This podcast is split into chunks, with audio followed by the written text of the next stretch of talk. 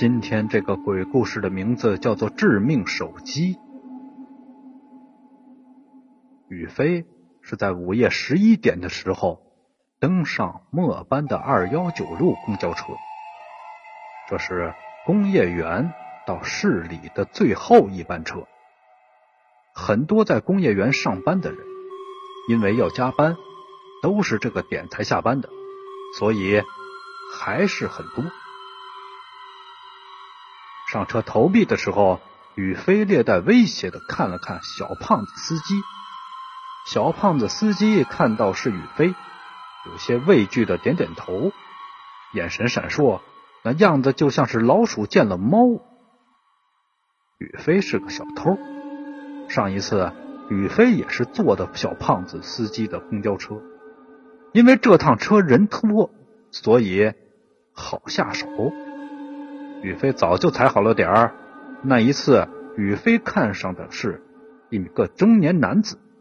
当时，中年男子正坐在公交车里的最后一排，靠里面的座位。恰巧他旁边的座位是空着的，真是天赐良机。所以宇飞很不客气的就坐到了旁边。因为是晚上，又是快半夜。中年男子显然是做了一天的工作累了，所以坐在座位上靠着窗户昏昏欲睡，甚至还轻微的打起了鼾声。宇飞坐在他身边，不时的假装用手触碰中年男子。中年男子没有任何的反应，显然是完全睡着了。随后，宇飞肆无忌惮的观察男子。发现男子的钱包就装在他左边的裤袋里，这对宇飞来说简直就是送钱。二话不说，宇飞就要下手。正当宇飞的手已经揣进了男子的左边裤袋，抓住钱包，正要轻轻的往出抽时，突然公交车一个急刹车，众人没有反应过来，巨大的惯性让所有的人都往前冲去。中年男子是一头磕在了前面凳子的扶手上，哎呦叫了一声，醒来了。宇飞前面没有挡，直接飞了出去，一头撞在地面才停下，磕的宇飞眼泪都流出来了。自然，宇飞没有抓紧钱包，钱包还在中年男子的口袋里。此时，中年男子已经完全醒了，看到露出。口袋大半截的钱包和飞出去的宇飞，瞬间明白了，于是赶紧将钱包重新塞回口袋，随后一脸戒备的盯着宇飞，生怕是宇飞再来偷钱。大家看着点他，这个人是个小偷，大家把他抓住，我们一起将他送到公安局。突然，一个声音起来，宇飞吓了一大跳。回头一看，竟然是司机小胖子。司机原来刚才的刹车不是无意的，而是故意的。小胖子司机从监控中看到了宇飞的动作，于是一个急刹车。现在看到宇飞已经坐在地上，急忙呼叫乘客。此刻，宇飞很是害怕。虽然他是出了名的狠角色，但是现在车厢中，车厢里的人就多。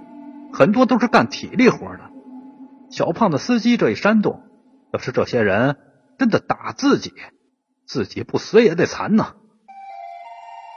前几天自己一个同伙就是在公交车上偷东西被人发现了，大家是一顿揍，那个同伙当时就被打断了一条腿和一只胳膊，送到医院，虽然保住了命，但下半生算是残废了。难道自己今晚？也会走这条老路。想到这里，宇飞是怕极了。等了好一会儿，宇飞却发现没有一个人上来揍自己。瞬间，宇飞明白，这些人不足为虑，他们都是各顾各的人，根本不会联合起来来打自己。甚至只要自己一横，他们跑都来不及。想到这儿，宇飞站起来，故意装作一副不要命的样子。想打我吗？来啊！宇飞横着说：“众人没人敢看宇飞的眼神，纷纷让开宇飞。”宇飞大喜，随后来到了小胖子司机面前，劈头盖脸的就是一顿揍。你这个小侏儒，还敢坏你爷爷大事？看我不打死你！你给我记住了，好好记住你爷爷的样子，以后见了我绕着点走，不然我见你一次打你一次，听见没？直到打的小胖子司机只有出气没有进气，宇飞才开门下车，一溜烟的走了。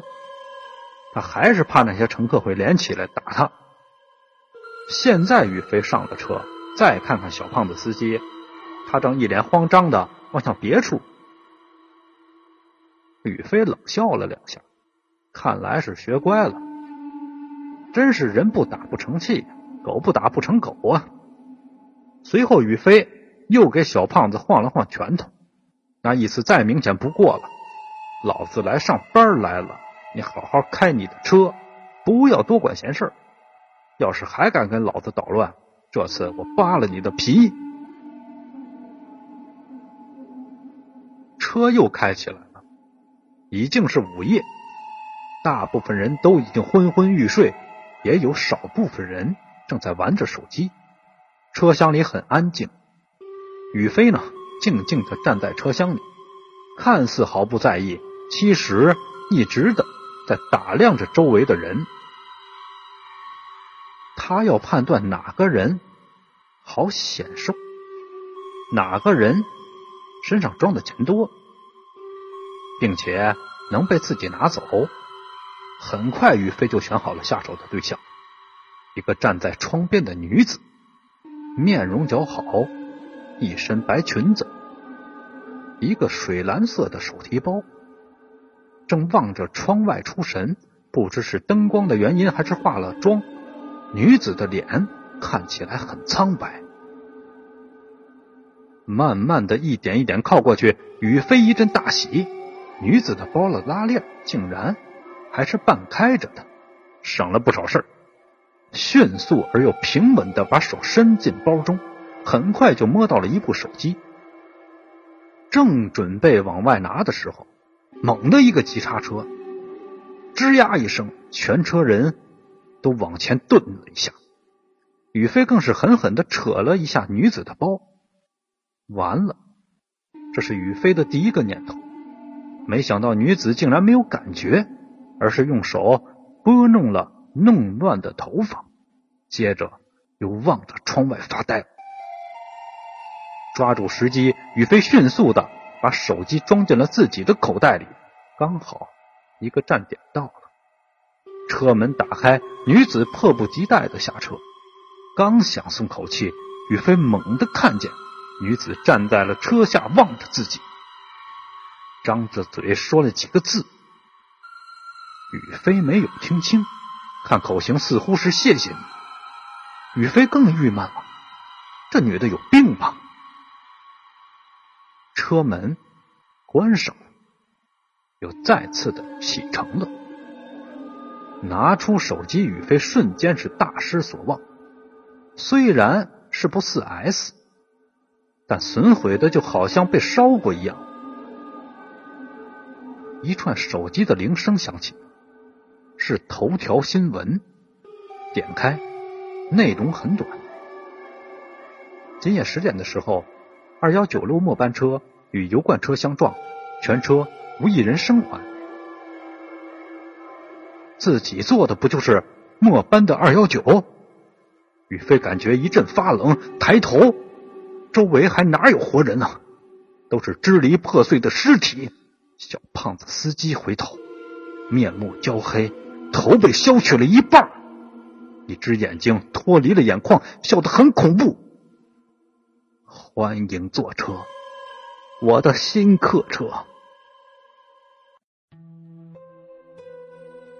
感谢您收听秦四少为您播讲的鬼故事。呃，这个鬼故事呢，每天我都坚持一更，凌晨十二点不见不散。